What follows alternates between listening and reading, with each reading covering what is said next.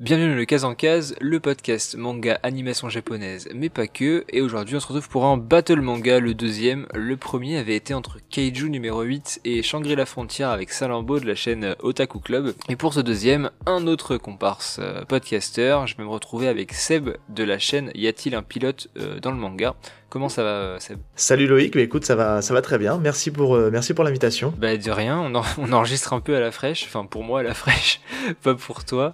Euh, donc si on a une voix un peu plus grave ou qu'on a l'air un peu endormi, c'est normal. Il est, euh, il est très tôt pour un, pour un jeune. Ouais, ouais, il n'a pas d'enfant. Voilà, moi c'est un peu moins tôt pour moi, mais ce qu'on peut se dire, c'est qu'on aura des, des, belles voix radiophoniques on aura des voix bien graves euh, du réveil, donc euh, ça apportera un petit cachet un peu pour le pour l'enregistrement.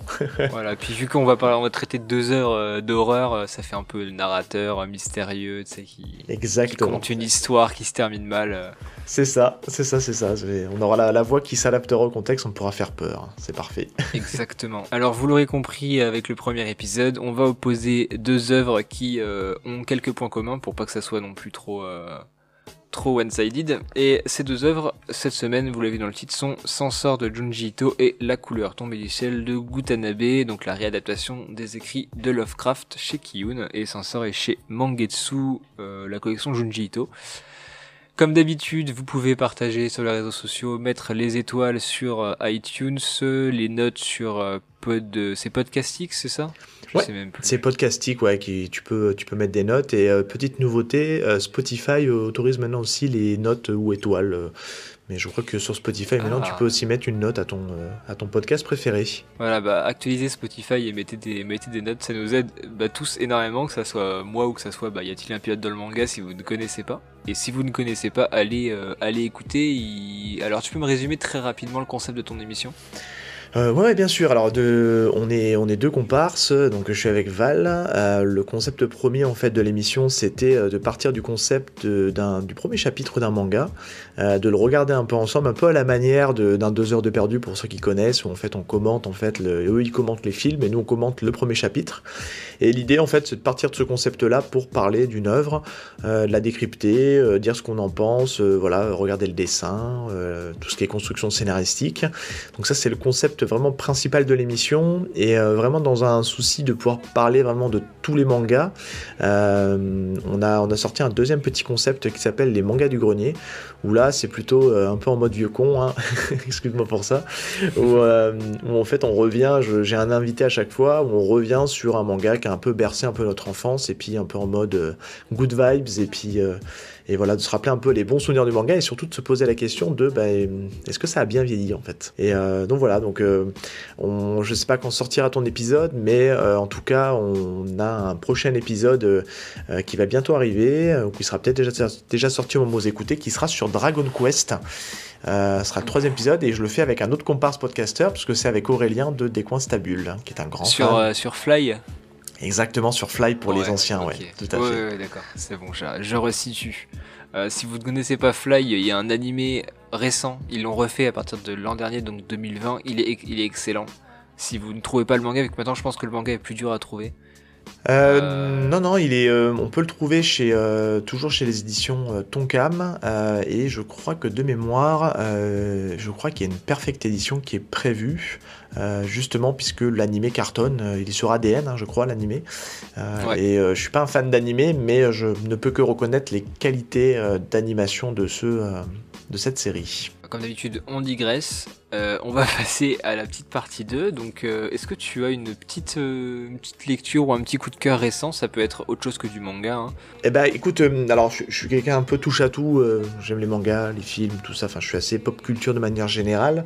je, vais je vais quand même en citer deux. le premier, ce sera un manga. Donc, c'est Spikes Family. c'est la, la, grosse nouveauté chez Kurokawa où une famille un peu par défaut qui se compose pour dans un but commun pour arriver à, déjouer des complots au niveau gouvernemental. Je pense que tout le monde connaît Spike Family. Je vais pas m'étendre ici. en tout cas, c'est vraiment une super série, euh, euh, vraiment très très plaisante à lire et puis avec une, vraie belle édition chez Kurokawa qui est vraiment très sympa. Et la deuxième, c'est bah, j'ai terminé un peu en décalage parce que j'avais un petit peu de mal à faire mon deuil de cette série. mais il est jamais trop tard pour la découvrir, surtout qu'il y a eu une adaptation en, ah. série télé, c'est The Walking Dead. je, savais que tu allais parler de ça. Et eh oui, je suis un très très grand fan de The Walking Dead de la première heure. je déteste la série télé. Voilà, je lui ai laissé plusieurs fois sa chance et je n'y arrive pas. parce que je trouve que l'écriture du comic, c'est à tout plein de points au-dessus. Euh, et, je trouve que ce qu'ils en ont fait dans la série télé, euh, bah, c'est pas ma cam. Voilà, je n'irai pas chier dessus, mais c'est pas ma cam. Mais c'est pour ça, je voilà, lisez vraiment euh, le comics. ça s'est clôturé il y a presque deux ans maintenant. Donc je l'ai lu un peu en décalage, mais c'est une vraie, vraie bonne conclusion. Et c'est un super comics et c'est une œuvre que vous devez avoir chez vous. c'est vraiment super. Sachant que le comics est trouvable partout, il est en format souple, donc moins cher que les comics cartonnés. Exactement. Je crois pas qu'ils aient fait d'édition cartonnée encore. Je suis pas sûr qu'ils en fassent tout de suite. Alors il y en a, il y en a, il y a une, il existe une édition euh, anglaise, je crois, en version un peu plus euh, quali. Euh, je sais qu'ils ont sorti une édition un peu collector chez nous. Ils regroupent deux ou trois tomes en un, qui est une vraie belle édition.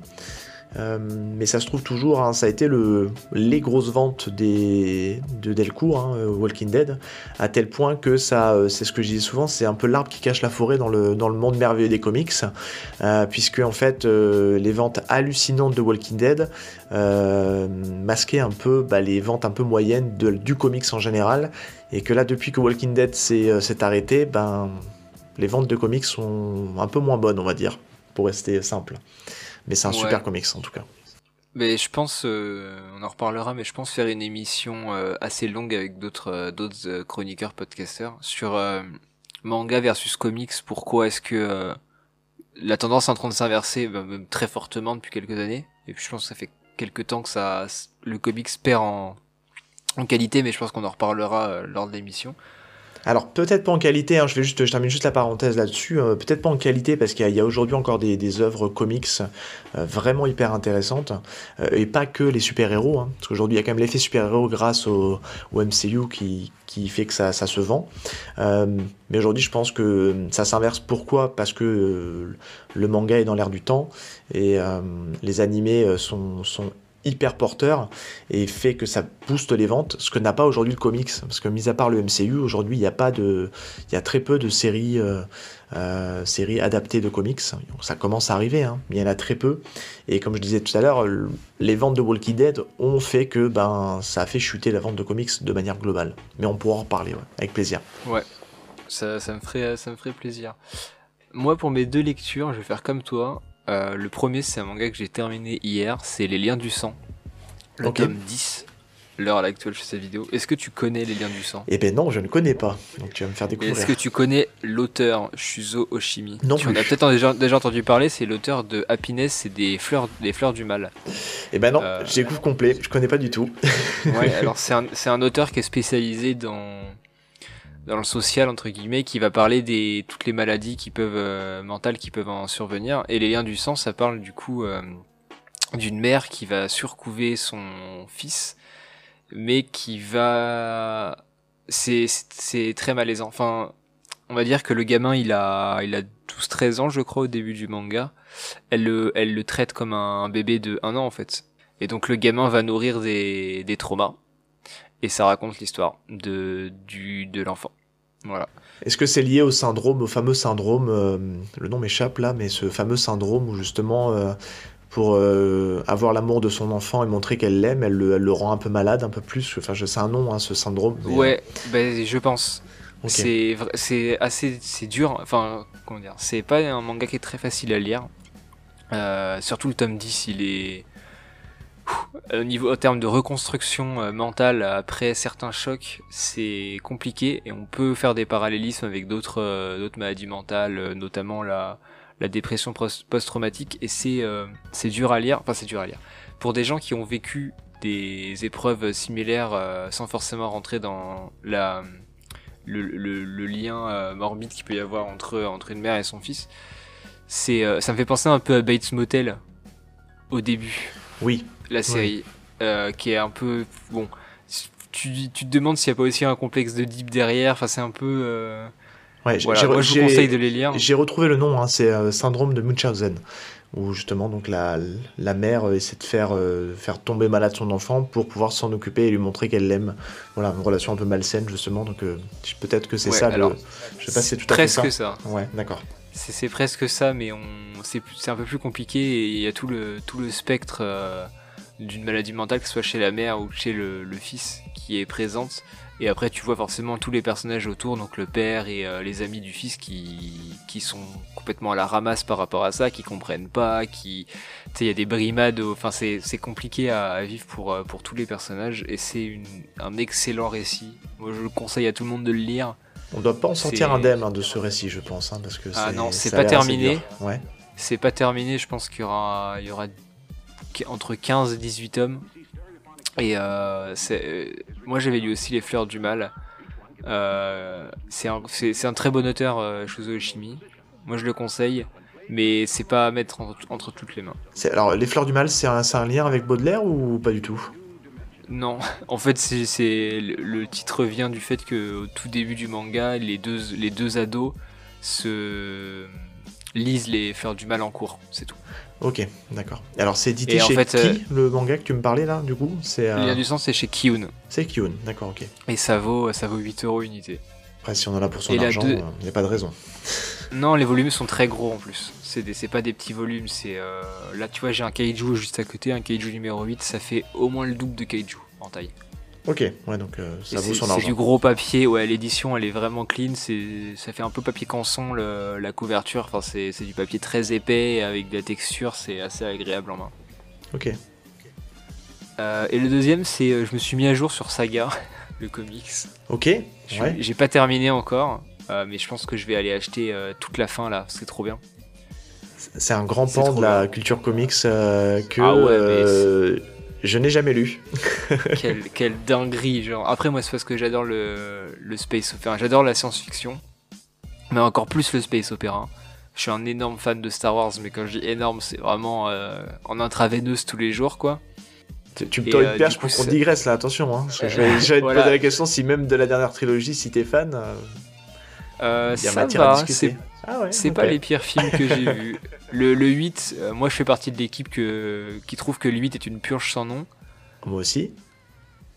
Pas visuellement, visuellement je trouve que Ah le non, 8 est le plus abouti. Visuellement, il est magnifique, mais euh, Ouais. c'est le, c'est- je suis rarement sorti énervé d'une séance, hein, c'est pour dire. voilà, en, en termes de, de, de Star Wars pur, je trouve que le 8 est un, un très bon film et un très mauvais Star Wars.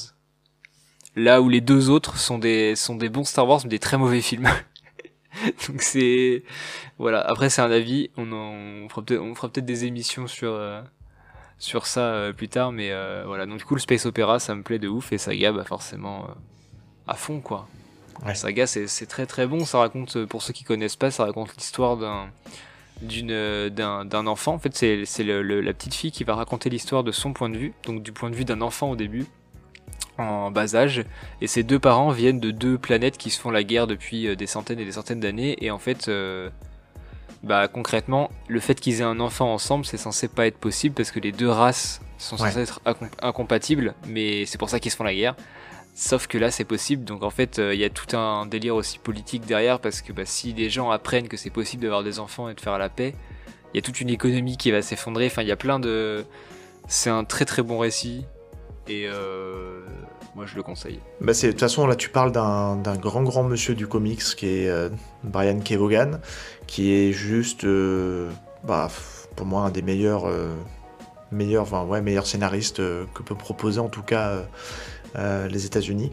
Euh, moi, de lui, en fait, à la même époque, alors Saga, j'avais lu le premier tome, mais je l'ai lu il y a très très longtemps et j'avais pas continué euh, parce que je faisais en parallèle une autre de ces grosses séries qui, pour le coup, j'aime beaucoup et qui, qui est aujourd'hui un peu facile d'accès puisqu'elle a été adaptée en série télé. C'est Why the Last Man ou Y le dernier homme si on le dit en français et qui est un qui est un, aussi un super comics et dans une culture un peu plus populaire bah, il est aussi il était aussi au scénario ce mec là de des Lost hein, pour ceux qui ont vu Lost la série télé donc euh, donc non non mais c'est un super c'est un super scénariste il a aussi collaboré pas mal euh, euh, chez Marvel Comics chez DC Comics il est un peu passé partout euh, euh, mais euh, en général c'est plutôt euh, c'est plutôt qualitatif j'aime j'aime beaucoup son écriture en tout cas Ouais, bah si t'aimes bien ce qu'il fait, je te conseille Paper Girls et Ex Machina qui sont deux excellents titres. Ouais, Ex Machina, je l'ai lu il y a très longtemps. Il faudrait que je le relise parce que je pense que j'ai plus de souvenirs.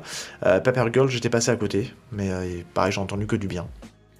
Ah bah, Paper, Girl, c'est un des seuls récits un peu woke. Euh, enfin, ça tend vers le woke et le, socialisme moderne, mais je, trouve ça juste dans le propos, contrairement à plein de plein de trucs qui se font maintenant, mais bon, on, continue à digresser. Mais non, mais c'est bien de digresser, c'est très bien. Mais oui, oui, non, mais t'inquiète, pas de soucis Mais de toute façon, c'est, c'est, compliqué de ne pas digresser quand, quand tu parles de choses qui, qui, parlent, qui, nous parlent tous les deux et qui fait que bon, bah ouais, faut qu'on, je peux pas ne pas réagir, quoi. Mais, mais oui, oui, mais c'est. C'est, on, est, on touche à des univers qui sont, euh, qui sont passionnants dans tous les cas et où il y aurait des choses à dire dans tous les cas. Ah bah il y en aura, parce que j'ai prévu des émissions dessus, notamment des hors-séries sur des, sur des comics, mais ça c'est pour plus tard, c'est pour 2022, c'est pour la fin de la pandémie, on y croit. Bah oui, oui, enfin, moi c'est pareil, hein, secrètement, je suis, un, je suis un grand passionné de cinéma et j'aimerais arriver aussi à trouver une manière, un angle un peu original pour parler, euh, pour parler ciné, pour parler euh, euh, cinéma de genre notamment. Et, et, on va, ça va faire le lien, comme ça je te tends une perche avec l'œuvre. Je, je, suis aussi un grand fan de cinéma d'horreur et donc bah, c'est tout apprêté aux deux mangas qu'on va parler aujourd'hui en tout cas. Exact, parce qu'on va parler de deux mangas d'horreur comme j'ai dit juste avant, mais avant de rentrer dans la battle, toute petite mise en contexte, euh, est-ce que toi, de ton côté, tu es un aficionado, alors pas du cinéma du coup, mais des lectures euh, d'horreur? Quelles sont tes lectures un peu habituelles dans, de manière générale, que ce soit en littérature, en BD, en comics, en manga notamment, aussi surtout, en manga, et ensuite comment est-ce que tu as connu les deux œuvres auxquelles on va parler aujourd'hui, vu qu'on a lu les deux? euh, c'est ce qu'il fallait pour l'émission. Euh, bah déjà, euh, de base, moi, je, suis, j'ai commencé comme tout le monde les mangas par, par, du, par du shonen. Hein. c'est la, porte d'entrée la plus facile. Et comme tout le monde, bah, j'ai vieilli et je me suis tourné petit à petit aussi vers du, vers du seinen, où j'ai commencé un petit peu à, à toucher en fait à, pas mal de, de genres, notamment, notamment horrifiques. mais, mais pour autant, je, alors, mis à part Spiral de Junji Ito que j'avais eu entre les mains à l'époque il y a très très longtemps et qu'il faudra encore une que je relise parce que ça va faire peut-être 15 ans que je l'ai lu. Euh, mais en tout cas, euh, en tout cas, ouais, j'ai commencé un peu à toucher au seinen et à des choses un peu plus euh, adultes. Et c'est vrai que là-dessus, il y a pas mal de choses hein, qui existent. moi, j'étais assez fan et on en reparlera parce que je trouve qu'il y a une grosse vibe Keiichi Kwake et je sais pas si tu vois qui c'est, qui est l'auteur de, de Ultra Even et Evans Door qui est euh, plutôt un, manga un peu hallucinant euh, sur, euh, sur, sur les effets de la drogue et on arrive à te, à te mettre ça sur les planches. alors, pas horreur, mais il y a un côté dans le style graphique qu'on retrouve chez justement sur Junji Ito.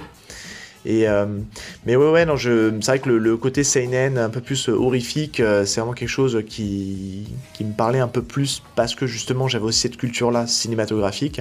Et en comics, bon bah il y a, il y a forcément euh, The Walking Dead avec le genre zombie euh, qui est pour moi euh, le must-have, mais on en a déjà parlé. Alors moi je suis pas du tout manga manga d'horreur. C'était mes premiers ces deux-là. Enfin Lovecraft en tout cas en manga d'horreur était mon premier. et en littérature je suis pas très horreur. En fait j'adore Stephen King comme beaucoup de personnes je pense. Ouais. J'en ai lu pas mal de Stephen King, euh, mais peut-être pas les plus horrifiques. Moi j'ai adoré euh, notamment celle, euh, j'ai plus le nom, où il... c'est deux, deux, deux, vieux reporters qui essaient de retracer une, une enquête insoluble avec une stagiaire qui, qui est un, assez court mais qui j'ai trouvé incroyable dans la narration. Et dans, le, dans, le, dans, le, fond c'est un tout petit, c'est bah, faudrait, que je, faudrait que je le mette en, en description si je le retrouve dans dans ma bibliothèque. Ok. Mais je suis, pas très fan d'horreur. Et le, récemment, en comics d'horreur, j'avais lu Lock and Key. Ah, c'est génial, euh, Lock and Key. Qui, tend plus vers la, la, fantasy horreur que l'horreur horreur. Mais euh, j'avais trouvé ça très bien, ouais. Est-ce que tu sais qui écrit Lock and Key d'ailleurs? Ouais, c'est le fils de, Stephen King. Et eh ouais. Joe Hill, ouais. Faudrait, faudrait que je lise Pludge. Euh. C'est Lock and Key, c'est génial et, et, je trouve que pour le coup, euh, le nom me revient plus, mais c'est un dessinateur euh, espagnol qui fait le, qui assure le dessin de Le Kenki et le dessin est juste magnifique. Enfin, moi j'adore le dessin de Le Kenki, mais un super œuvre Le Kenki. Et ça a été aussi adapté en, en série télé. Je sais pas ce qu'elle vaut, mais j'ai pas osé y aller. Euh, beaucoup plus, elle est, elle est bien. Franchement, elle est pas aussi mal que ce qu'on pourrait imaginer, mais elle est très très grand public. En même temps, c'est dur d'adapter ce qu'il a réussi à faire dans. Enfin, on va dire que les, les libertés scénaristiques de la série peuvent par moments desservir le, le bouquin, mais le bouquin a des libertés scénaristiques qui, euh, on va dire que le gamin euh, qui est toujours tout seul, euh, aller à droite à gauche sans jamais être surveillé par ses parents alors qu'il a 6 ans, le, le, petit là, je bon, il y a des trucs comme ça, mais c'est c'est dans le c'est dans le dans la diégèse du bouquin, c'est comme ça. Mais ouais, non, les, les, les, bouquins d'horreur, c'est pas trop c'est pas trop ma cam, mais par contre Lovecraft, je connaissais. J'en avais lu pas mal, mais c'est pas pour l'horreur que j'aime bien Lovecraft, c'est pour l'aspect mythologique du truc. Ok, d'accord. Moi, je suis un gros gros euh, fan d'imaginaire de, ce côté-là, du côté mythologie. Euh, J'adore. Dès, dès qu'il y a de la mythologie dans un dans un récit, bah là, les grands anciens notamment, c'est euh, c'est ma cam. Enfin, il en faut pas plus. J'ai adoré Attaque des Titans pour ça, c'est qu'il y a toute une mythologie autour des anciens Titans et d'un monde passé avec des significations pour chacun d'entre eux, ce que ça implique. Euh, Lovecraft, pareil. Il y a Blame, euh, enfin Blame, qui est euh, incroyable en termes de mythologie parce que tu sais rien sur la planète, sur même dans Noise, on n'en apprend pas plus que ça. Et je trouve ça fantastique de, de, de libérer son imaginaire par rapport à ça. Et du coup, Lovecraft m'avait énormément plu alors je te j'avais lu quelques, quelques nouvelles. Je te rejoins complètement sur Lovecraft. Euh, moi j'ai lu, euh, j'avais lu donc forcément l'appel de Cthulhu euh, en, roman. Moi je suis, je suis pas très très roman, donc je, lis assez peu de romans. Je suis plutôt support visuel avec les BD et tout ça en général. Mais j'avais quand même lu l'appel de Cthulhu et, et Cauchemar d'Innsmouth aussi. Et, mais je suis, je suis assez friand aussi de son genre, mais dans un autre biais, tu vois. J'aime beaucoup aussi le côté mystique, euh, avec euh, voilà toute cette mythologie qui est mise en place. Mais j'aime aussi euh, l'impact que, ça a sur justement le, le côté mental. Il y a, il y a, beaucoup, c'est une grosse métaphore de la maladie mentale, hein, l'univers de Lovecraft. Mm. Il était lui-même sujet à ça. et, mais si on va un peu plus loin, moi je suis aussi assez fan de jeux de société. Et dans l'univers Lovecraft, moi j'ai chez moi Les Demeures de l'épouvante qui est un gros jeu de plateau euh, à scénario, euh, où en fait on rejoue euh, bah, des, scénarios de Lovecraft, et c'est passionnant, et c'est ultra prenant, et c'est même un chouïa flippant, flippant plutôt dans le sens stressant, parce que le jeu nous met la pression, et si tu n'as jamais l'occasion, c'est un jeu qui est, qui est, vraiment ultra immersif, et qui retranscrit vraiment bien l'univers de Lovecraft, donc ouais, les demeures de l'épouvante. Ok, bah, je note. Et euh, juste avant de passer du coup à la battle, comment t'as connu en manga, euh, que ça soit euh, bah, les rééditions de Lovecraft ou Junji Ito? Mais déjà, Lovecraft, on en a parlé, c'est pour Lovecraft, hein, tout simplement. J'avais déjà au premier coup d'œil, mais on y reviendra, j'avais trouvé le dessin de Watanabe vraiment très sympa.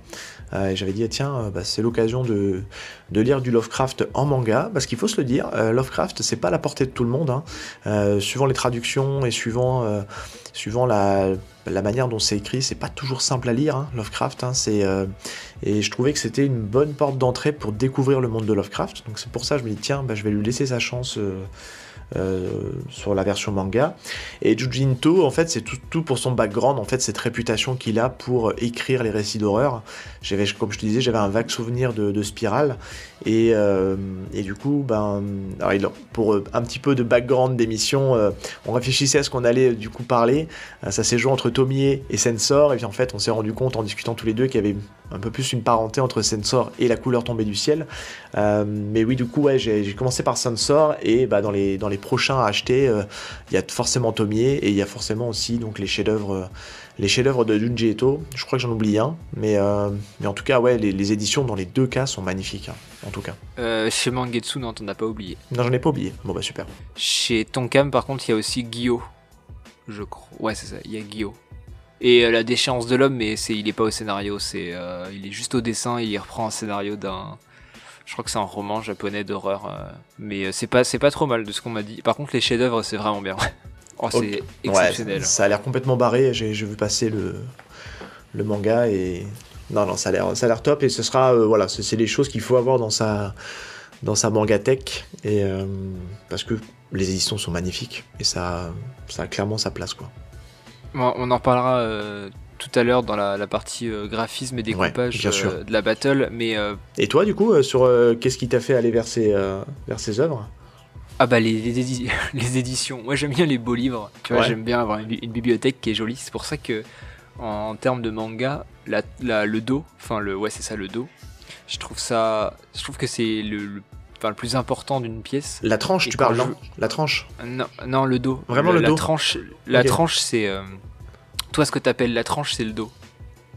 Ok, d'accord. L'endroit où il y a le nom du livre, l'endroit visible quand tu le ranges, euh, ça s'appelle pas la tranche, ça s'appelle le dos. La ah, tranche, c'est là où, tu tu tranches le papier, c'est là où tu coupes. Donc en fait, c'est pas. Les gens confondent, tu vois. Il y a la première de couverture, la quatrième de couverture. La tranche, c'est du coup bah, là où tu peux feuilleter, c'est là où le papier est coupé. Et le dos, c'est là où tu as marqué bah, Kiyun Senen, la couleur tombée du ciel, Gutanabe. Ah bah, tu, tu me l'apprends. Ouais, je ne savais pas. Voilà, donc si vous ne le savez pas, en, jargon littéraire, la tranche, c'est l'endroit où il y a le titre du livre euh, que vous voyez euh, quand c'est hop, rangé. Et euh, non, ouais, c'est juste pour ça. J'aimais bien les deux éditions. Après, bah forcément, j'ai commencé par Gutanabe parce que bah je me suis dit tiens, c'est quoi ce beau livre? Je regarde, je vois marqué Lovecraft, je suis ok, j'achète.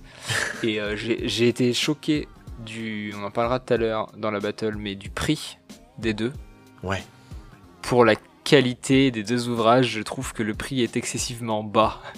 Exactement, ouais. C'est vraiment super on en Parlera, euh, on en parlera dans, dans, dans l'édition juste après. Euh, je vais juste. Alors, on va commencer, on va, on va faire un petit résumé des deux œuvres. Euh, je vais commencer par Sansor, et moi, pour pas m'ennuyer trop, euh, trop longtemps, je vais juste vous lire la quatrième de couverture.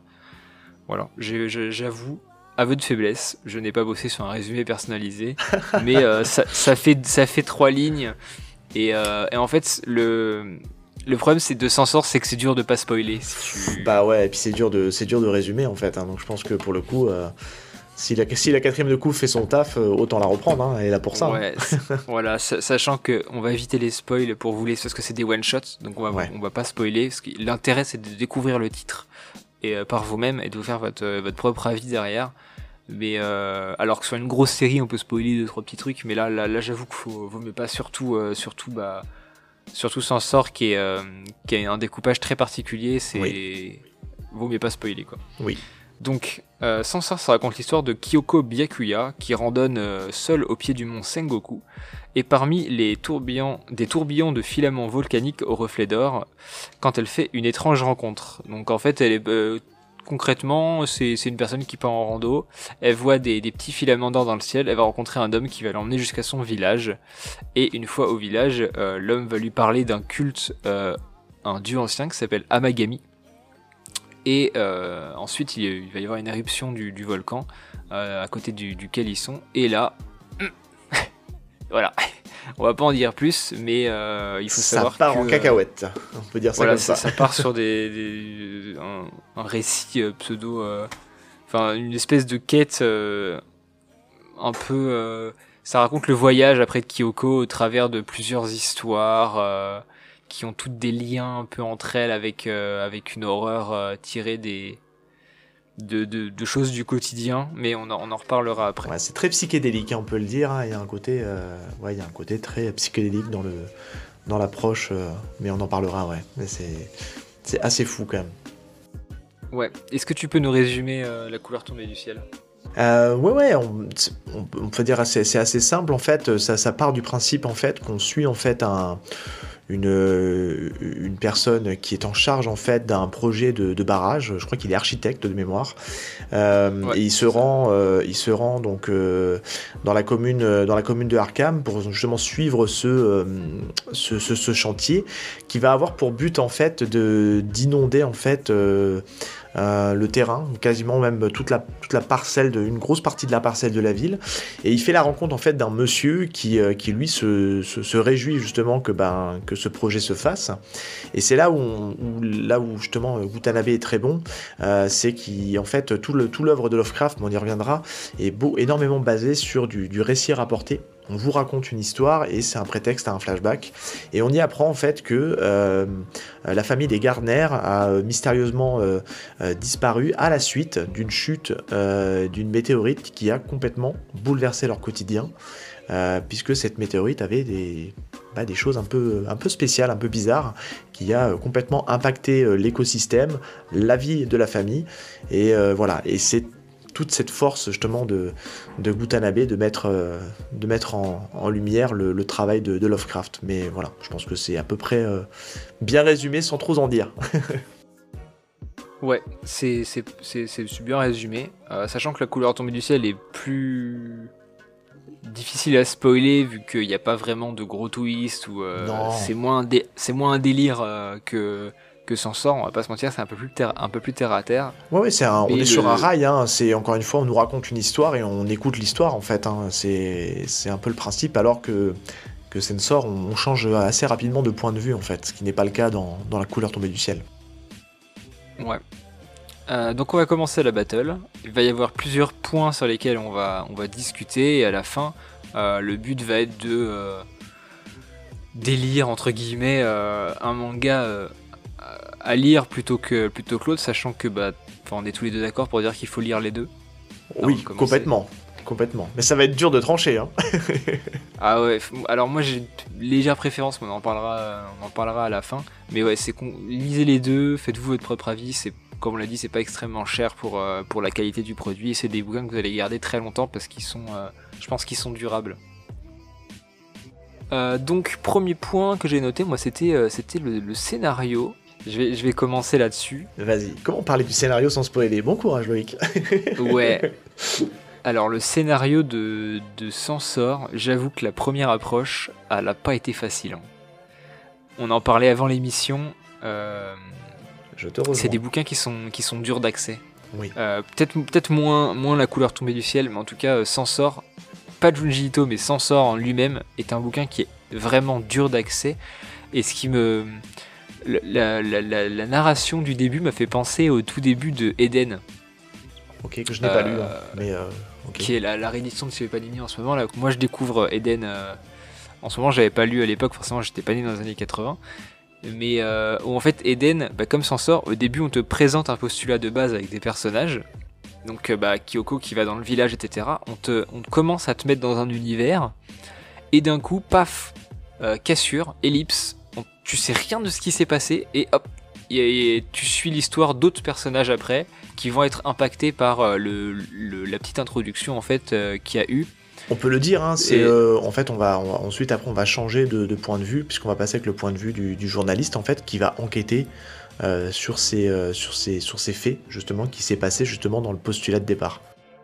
Ouais, c'est-à-dire que bah, y a l'éruption du volcan et 60 ans plus tard, euh, un journaliste va enquêter sur des phénomènes étranges qui apparaîtraient dans la région euh, où il y avait ce, fameux village et où Kyoko Byakuya serait euh, bah, encore en vie, 60 ans après, jeune et belle.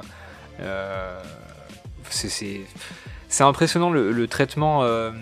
Enfin, moi j'ai bien aimé dans, dans sens l'histoire, même de manière générale, avec comme j'ai dit avant par rapport à la mythologie, au dieu Amagami, etc.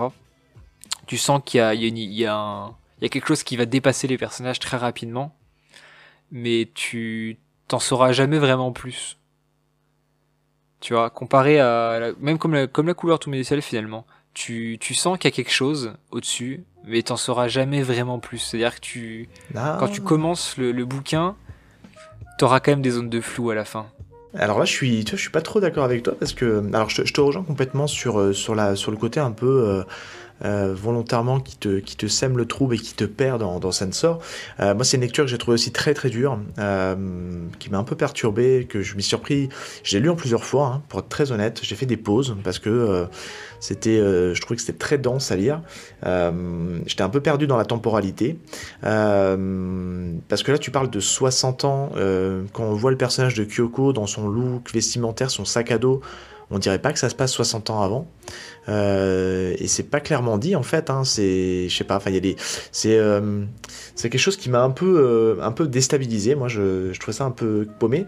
Mais par contre, là où je suis pas d'accord avec toi, c'est, je trouve que pour le coup, Junji Ito dans son écriture explique beaucoup plus de choses. Alors, il explique pas tout, mais il te donne plein d'éléments de réponse et toutes les questions sont quasiment répondues en fait. Euh, euh, et ce qui n'est pas le cas dans La Convertibilité du ciel, qui est l'écriture de Lovecraft, mais on va y revenir quand on va parler de l'écriture de, de, de, de, du ciel, où Lovecraft entretiendra le mystère et c'est à toi de faire ton interprétation. Je trouve que même si c'est compliqué à lire Sensor, quand tu arrives au bout du livre, il y a eu quand même pas mal de réponses apportées à toutes les questions un peu complexes. C'est pas facile à comprendre, mais c'est répondu. Alors pour les, pour les 60 ans, je suis en train de regarder, à la fin du chapitre 1, c'est dit textuellement. C'est dit textuellement, ok, bon. Ouais, il y a marqué Kyoko Byakuya avait-elle rejoint le village de Kiyokami 60 ans auparavant ou sa vision du petit hameau n'avait-elle été qu'une apparition fantomatique? Parce qu'en fait le, le Gokon qui a retrouvé du coup après l'éruption est bien retrouvé donc 60 ans plus tard. Mais tu vois, regarde, voilà, tu vois, tu, tu soulèves un point, euh, tu soulèves un point important, c'est que on te le met, c'est ça qui m'a perturbé moi, tu vois, c'est on te le met sous forme de question. On te le dit, est-ce qu'elle était de passage de manière, euh, elle l'a vue de manière un peu mystique, ou est-ce qu'elle était vraiment présente il y a 60 ans? Et c'est ça qui est, toi, qui est perturbant, parce que c'est pas répondu clairement en fait. Et tu te dis, mais attends, euh, mais attends, enfin c'est actuel, c'est pas actuel, ça se passe maintenant, pas maintenant. Et c'est ça qui est, qui est pas évident dans la lecture de Sensor, et je pense que ça mériterait franchement une deuxième lecture. Toi, pour vraiment. euh, Ouais, je l'ai lu deux fois et c'est vrai que la deuxième ça passe beaucoup mieux. Bah oui. La, la première, je t'avoue que j'avais fini le bouquin, euh, j'étais un peu en mode, Hmm, qu'est-ce que je viens de lire Exactement. Qu'est-ce que je viens de euh, dire, ouais. T'as beau, lire la, la postface euh, explicative de, de Moro, je crois que c'est ça, et de, et de Ito qui du coup euh, décrivent un peu euh, le bouquin, le cheminement, ce qui s'est passé. Enfin, il y a, il y a tout un, Ouais, c'est passionnant. toute une postface qui est ultra intéressante. Oui, oui. Et malgré ça, j'étais quand même dans le flou et du coup j'ai j'ai laissé une semaine ou deux, je crois que j'avais lu ça à mi-novembre quand on, quand on avait parlé de faire le podcast. Et je l'ai relu euh, sans sort du coup euh, et la couleur du ciel, qui pareil à la première lecture m'avait laissé un petit goût de de, de ouais. Euh, bah, je l'ai relu hier et avant-hier. Et euh, effectivement, la deuxième lecture, c'est beaucoup mieux. C'est de toute façon Junji Ito de manière générale, un truc que j'ai remarqué dans la construction de ces histoires, du moins dans celle que j'ai lue, c'est que la première lecture est très souvent déstabilisante et la deuxième fait vraiment passer le récit euh, dans une autre dimension. Parce qu'en fait, on voit des choses qu'on n'avait pas vues à la première lecture, qui nous, qui Ouais, sautent aux yeux à la deuxième lecture. Et, en, et forcément, on fait, un- on fait une petite recherche sur euh, bah, ses, les, ses œuvres, on va en parler après, mais de, de ce qui a pu l'inspirer. Et euh, c'est là qu'on se dit, ah ok, c'est bon, je comprends pourquoi il fait ça. Mais première lecture peut déstabiliser, ouais. Et c'est vrai que c'est un peu, voilà. Mais, mais c'est ce qui rend la chose intéressante et complexe, en tout cas. Ah bah ça pour être complexe euh, s'en sort euh, la première lecture. euh, c'est votre cerveau va, fu- va fumer hein, concrètement. Ah euh, ouais, ouais, pour un ouais. truc qui est écrit récemment, tu vois, c'est ça a écrit, été été écrit en 2018 Oui. euh, et publié du coup en 2019 euh, en- au Japon, hein, en 2021 en, en France.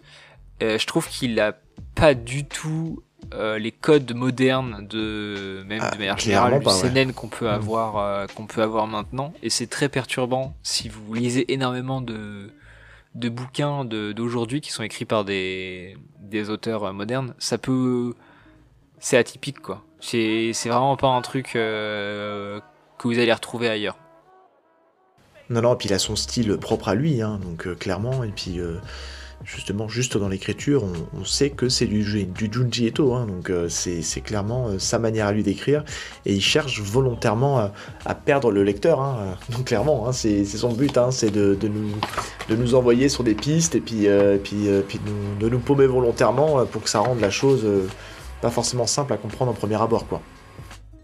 et pour la couleur tombée du ciel est-ce que t'as préféré la couleur tombée du ciel en niveau scénar ou pas? C'est difficile. Là, franchement, j'ai du mal à, trancher. Euh, je t'explique pourquoi. J'ai adoré la couleur tombée du ciel euh, parce que je trouve que c'est, euh, on arrive, on, retrouve l'écriture de Lovecraft. Et mais je trouve que pour le coup, on est plus sur un rail sur la couleur tombée du ciel et et c'est plus simple à lire. Enfin, plus simple à rentrer parce que pareil, la conclusion, euh, on se dit la même chose au final. On se dit, mais qu'est-ce que je viens de lire? Qu'est-ce que je viens de lire? Mais pour le coup, c'est hum, comme c'est euh, c'est quelque chose qui est, euh, qui est, qui est un récit rapporté, raconté. Je trouve que la, porte d'entrée, elle est quand même plus facile à prendre avec la couleur tombée du ciel que Sensor. Donc, au final, ça reste deux récits très forts, deux récits très bien écrits. Mais si vous devez, en termes de scénario, en commencer par un, je pourrais plutôt tendance à aller vers la couleur tombée du ciel parce qu'elle est beaucoup plus facile d'accès que Sensor. Ouais, c'est vrai qu'en en facilité d'accès, couleur tombée du ciel, je suis d'accord aussi. Euh, moi, c'est pas celui par lequel j'ai commencé Lovecraft en manga. Mais je pense que c'est une bonne porte d'entrée à Lovecraft en manga. Alors moi, clairement, pourquoi j'ai commencé par celui-là, c'est parce que tout simplement, je connaissais les autres déjà. Et que je ne connaissais pas le récit euh, de la couleur tombée du ciel. Donc j'ai dit, bah, je vais commencer par celui que je connais pas en fait. Donc j'ai plutôt eu cette démarche-là, et plutôt convaincante, et après j'irai vers les autres. Hein. Mais, mais en tout cas, ouais, je, pense que c'est une bonne porte d'entrée à l'univers Lovecraft et une bonne porte d'entrée euh, sur le récit. Il est assez facile d'accès hein, pour le coup. Et ouais, par contre, sans sort, tu vois, par exemple, je sais pas. Alors moi, j'ai préféré. Si je devais donner un point au scénario, je mettrais sans sort en prenant du recul. Il est moins facile d'accès, mais il est peut-être un peu plus. Il y a plus de choses à voir. Ah Malgré tout, je, je conseille pas sans sort en premier Junji Ito. Oui. Si vous devez lire un, un Junji Ito euh, sorti actuellement pour vous mettre un peu dans, dans le personnage, je vous conseille les chefs-d'œuvre. Oui. C'est des petites, des petites histoires courtes en fait et ça sera beaucoup plus simple pour vous de vous familiariser avec euh, la structure narrative du, de l'auteur plutôt que, que s'en sort où ça va être trop décontenançant pour, un, pour une première lecture. Oui, oui, tout à fait. Et puis, enfin, même si, euh, même si on, si on a des auditeurs qui n'ont jamais lu de manga, euh, c'est pas une super porte d'entrée pour un manga non plus, hein, clairement. Hein. Qui, pour le coup, vu qu'on est dans un manga battle, je trouve que pour le coup, La couleur tombée du ciel est un bon, une bonne porte d'entrée au manga, plus adulte, et à l'univers de Lovecraft. Je trouve qu'il remplit bien cette double fonction. Après, oui, on est d'accord, hein, le récit est beaucoup moins complexe, euh, parce que euh, bah, Lovecraft explique moins de choses aussi hein, que Sensor. Il est moins détaillé, il laisse plus euh, l'imaginaire euh, travailler et, l'interprétation travailler. Mais je trouve que c'est pour ça que j'aurais plutôt tendance à, moi pour le coup, tu vois, euh, c'est difficile de les départager parce que pour le coup, moi je, serais plutôt dans le dans le dans l'objet à dire, bah voilà, quelque chose euh, au niveau scénario qui, qui facilite la lecture, bah j'irais plutôt vers la couleur tombée du ciel, tu vois. Ah, bon, bah, premier point de, désaccord, mais euh, je pense pas que ça sera le seul. Non. on, va, on, va passer au deuxième point. Donc, vous l'avez compris, de mon côté, c'est Sensor. Du côté de Seb, c'est la couleur tombée du ciel. On va parler maintenant de, des univers et influences euh, des deux récits. Et là, il y a, là, y a matière. Oula, vous avez combien de temps devant vous? Et euh, tu vois, quand j'ai bossé cette partie de mon côté, je me suis dit, c'est dur de parler euh, d'influence parce que pour les deux auteurs, que ce soit, euh, alors pour le coup, on va, prendre, on va dire Lovecraft pour le scénario et Ito et euh, Gutanabe pour le, pour le dessin, on va essayer de séparer les deux. Mais en termes de scénario, c'est pour une fois, c'est des auteurs qui ne sont pas influencés, mais qui sont influences d'autres auteurs. Oui. C'est-à-dire que, bah, alors Ito, je pense, a quelques influences chez Umezu comme vous, nous avez dit sur, euh, sur le Discord que vous pouvez rejoindre d'ailleurs si vous, nous écoutez. Euh, qui, est un autre auteur d'horreur un petit peu plus, vieux, mais euh, c'est vraiment le l'auteur d'horreur qui influence les autres, Junji Ito, et Lovecraft, bah, c'est comment expliquer? Si vous connaissez forcément Lovecraft, c'est la fondation même d'un style d'écriture, le style Lovecraftien. Donc compliqué de dire est-ce qu'il y a eu des influences ailleurs ou est-ce qu'ils ont influencé, mais on a quand même trouvé des... Les, deux en fait, on a trouvé euh, que ce soit des influences ou en termes d'influence. Euh, je vais te laisser commencer avec euh, la couleur tombée du ciel. Ben, si tu veux bien. Ouais, alors la couleur tombée du ciel, je trouve que c'est assez compliqué, euh, en tout cas à mon niveau. Alors pareil, j'ai essayé moi de mon côté de, plutôt me réfléchir sur, mes, euh, plutôt ma connaissance un peu personnelle, sur mon background, sur que, que ce que je connaissais de, choses qui auraient pu être inspirées ou être, euh, enfin, donner une source d'inspiration à quelqu'un d'autre, parce que je me dis sinon on part dans tous les sens et puis je préfère que ce soit plutôt de, quelque chose de plutôt propre à moi en tout cas, à mon, à mon vécu. Euh, mais en tout cas, Lovecraft, moi pour moi, c'est un peu le, c'est un peu le, père de l'horreur, de, tout ce côté un peu euh, de mysticisme, de des récits, euh, voilà, de ce type de récit là, puisqu'en fait, bon, on peut le dire assez rapidement, il a, il a eu plutôt, on va dire une un succès, on va dire, post-mortem, hein, euh, euh, puisque c'est plutôt après sa mort, parce qu'il il est mort assez jeune, à Lovecraft, euh, qu'on a découvert ses récits, puis on a découvert justement le, bah, ce, qu'il pouvait faire, qui était complètement hallucinant, c'est le cas de le dire. Euh, et donc c'est vrai qu'aujourd'hui, euh, c'est plutôt quelqu'un qui a inspiré euh, des auteurs. alors la couleur tombée du ciel, juste pour en parler, parce que c'est plutôt rigolo, il y a eu une adaptation récente au cinéma qui est disponible, je sais pas si c'est sorti au cinéma, mais en tout cas c'est disponible sur la plateforme Prime Video, Color of, Out of Pace, avec le grand Nicolas Cage. je l'ai pas vu, j'ai pas osé encore y aller, ça a l'air complètement barré, mais a priori c'est ce qui actuellement est en tout cas annoncé comme, comme en tout cas comme voilà comme adaptation en tout cas de, de l'œuvre de Lovecraft.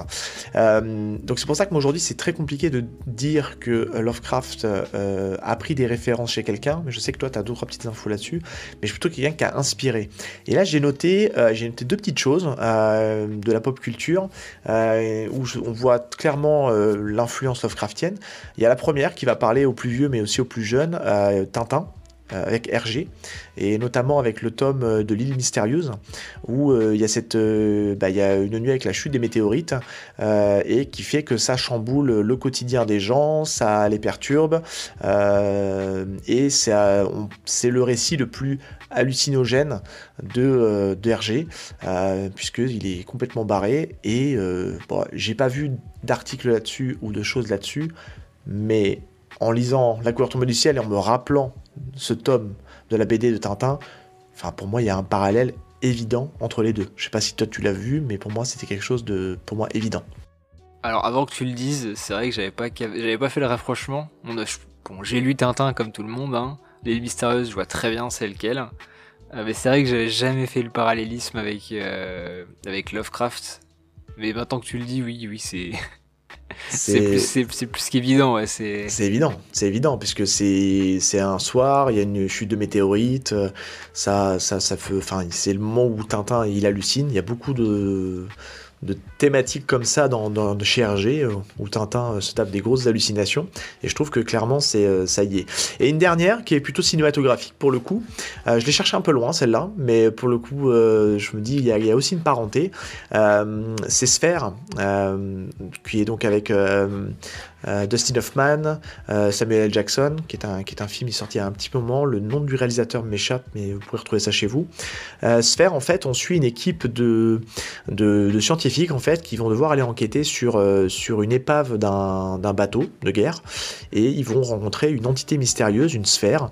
et cette sphère, en fait, qui est extraterrestre, comme la météorite dans la couleur tombée du ciel, va impacter en fait sévèrement l'équipe mentalement puisque l'équipe va, euh, va avoir des hallucinations, va se découvrir des, sortes de pouvoirs, des choses qu'ils vont pas pouvoir maîtriser, euh, qui va faire qu'on va être dans un, côté un peu limite horrifique, euh, très psychédélique.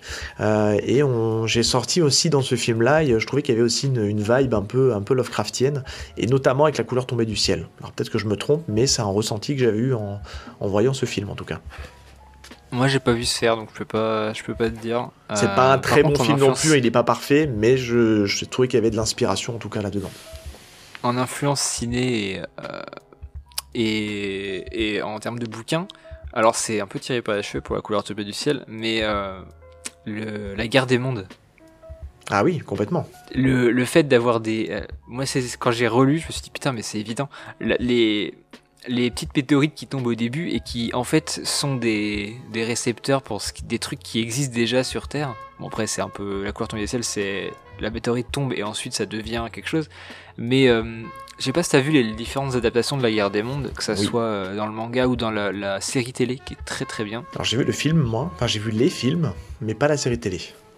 Et eh bien euh, la série télé part du, en gros ceux qui ont vu la guerre des mondes, vous allez voir de quoi je parle, mais dans le premier film, c'est, on le voit pas tant que ça, on, c'est, suggéré hein, vers la fin, mais euh, en fait que tous les, les extraterrestres, tu sais, il y a des espèces de, de racines rouges qui sont partout sur Terre. Oui. Et eh bien, ça, ça m'a totalement fait penser à la couleur, enfin, à la couleur tombée du ciel. Le fait que tu es un organisme euh, parasitaire qui tombe sur Terre et qui va du coup parasiter petit à petit une zone qui va rendre tout ce qui est sur la zone bah, immangeable, etc. Et qui va changer un peu la, la, la, bah, la couleur de l'environnement. Et dans la série euh, La guerre des mondes, ils ont, ils ont été forts là-dessus, c'est qu'en fait ces, ces racines rouges, elles sécrètent une espèce de brume un petit peu euh, ocre. Et euh, le, monde de, le monde fait très Mad Max du coup, fait très désertique, les gens ont tous des voiles après. Et ça m'a vraiment fait penser à ça en, lisant La couleur tombée du ciel avec ce côté euh, parasitaire qui va pourrir euh, toute une zone, mais ensuite qui va recréer des, bah, des plantes, euh, des, bah, pour le coup des animaux euh, différents.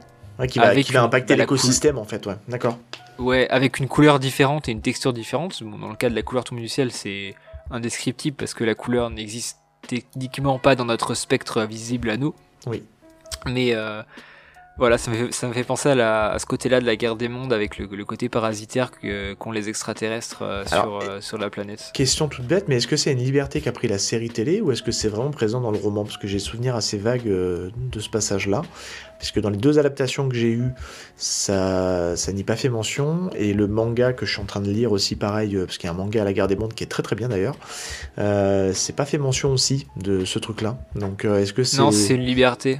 C'est une liberté, d'accord, ok. Ouais, là où le, roman et les films euh, traitent d'une période assez rapide. Enfin, bah en gros, les, les petites, en, je crois que c'est trois, deux mois, trois mois, c'est terminé. Enfin, il y a la fin.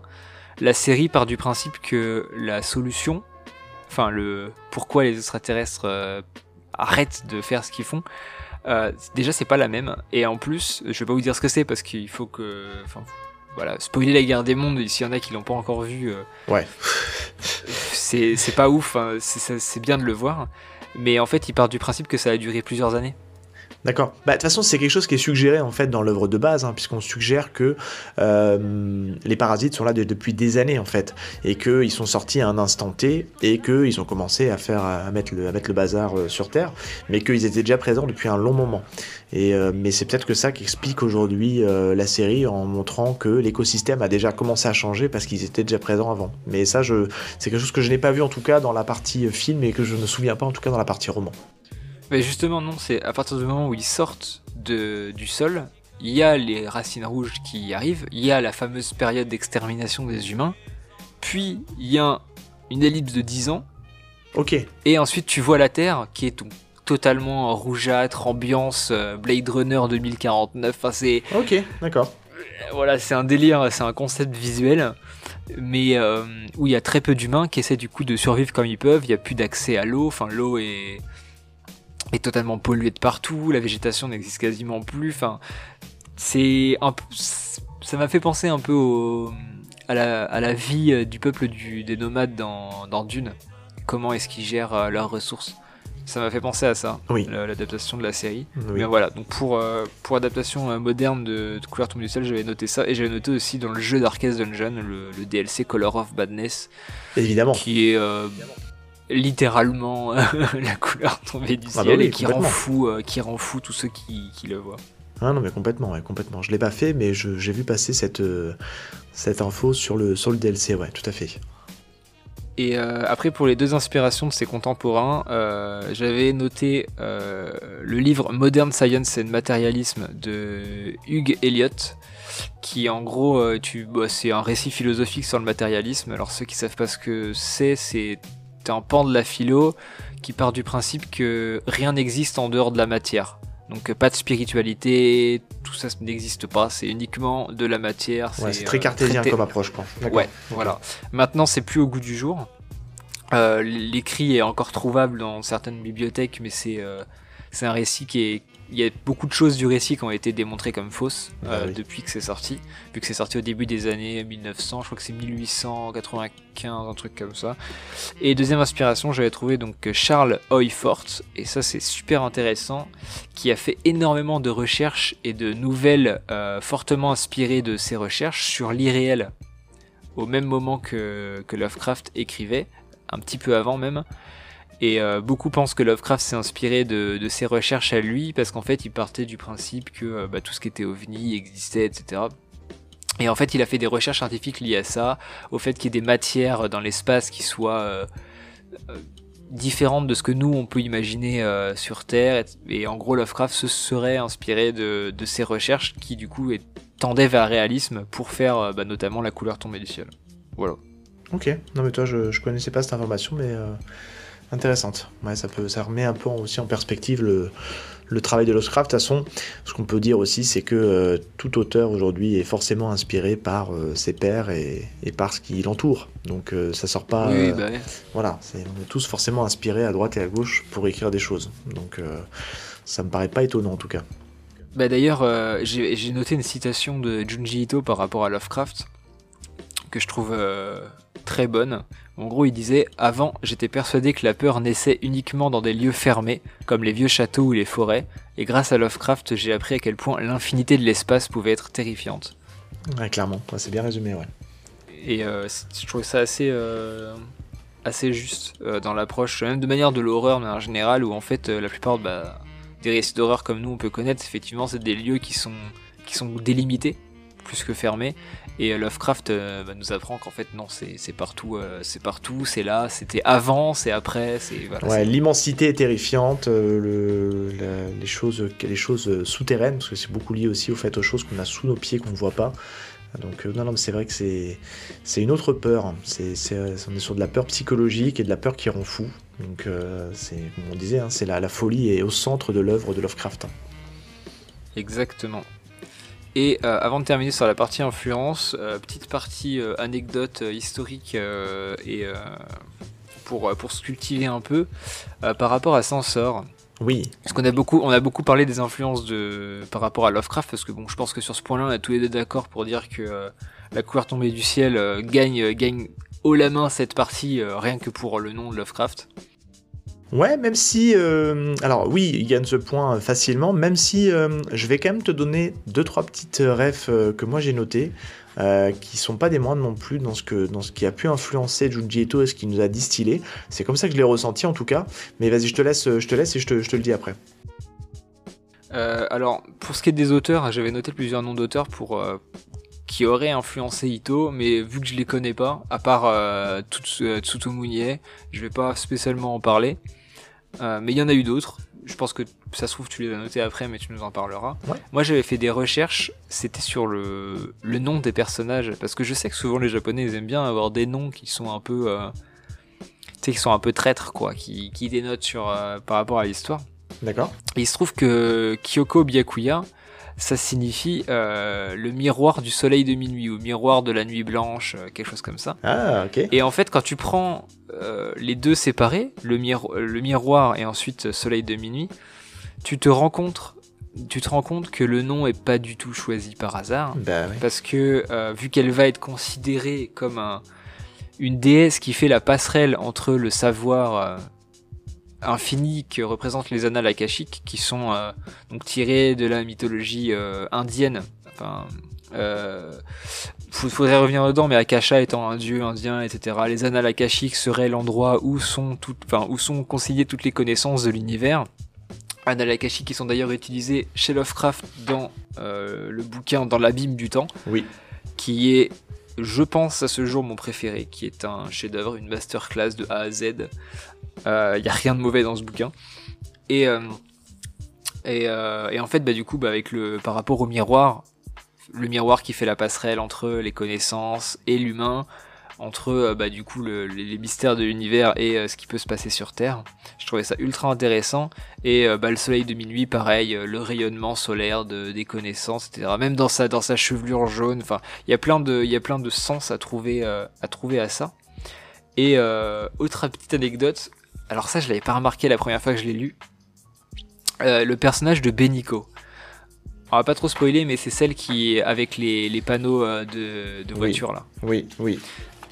Eh bien, est-ce que tu as remarqué que ses, ses cheveux tombent devant ses yeux légèrement? Oui, bah je sais ce que tu vas dire. Parce qu'en ouais, parce qu'en fait, ses, ses yeux sont composés des mêmes filaments que. euh, Oui. Et ça, j'avais pas vu la première fois. D'accord. J'ai complè- Ça m'était passé à côté, je suis plutôt en mode ouais, elle a juste des yeux chelous quoi. Et en fait, en, en relisant et en faisant le, le rapprochement, elle a les, les filaments, euh, les, les- les petits filaments jaunes qu'on voit au début là, qui, qui font un peu euh, cheveux de pelé. Oui. Euh, les cheveux de pelé, c'est des, des filaments volcaniques qui sont légèrement jaunes en fait, qui ont cristallisé et qui, qui peuvent voler par moments euh, autour des, des volcans. Euh, pour anecdote, ça vient, ça vient, ça s'appelle pas Pelé. en- enfin, nous on dit Pelé, mais ça vient d'une déesse qui s'appelle Pélé, qui est une déesse hawaïenne, la déesse du feu, des éclairs, de la danse et de la violence. Je trouvais ça marrant aussi que ça soit, euh, que ça vienne de là, en fait, euh, par rapport au récit. Enfin bref.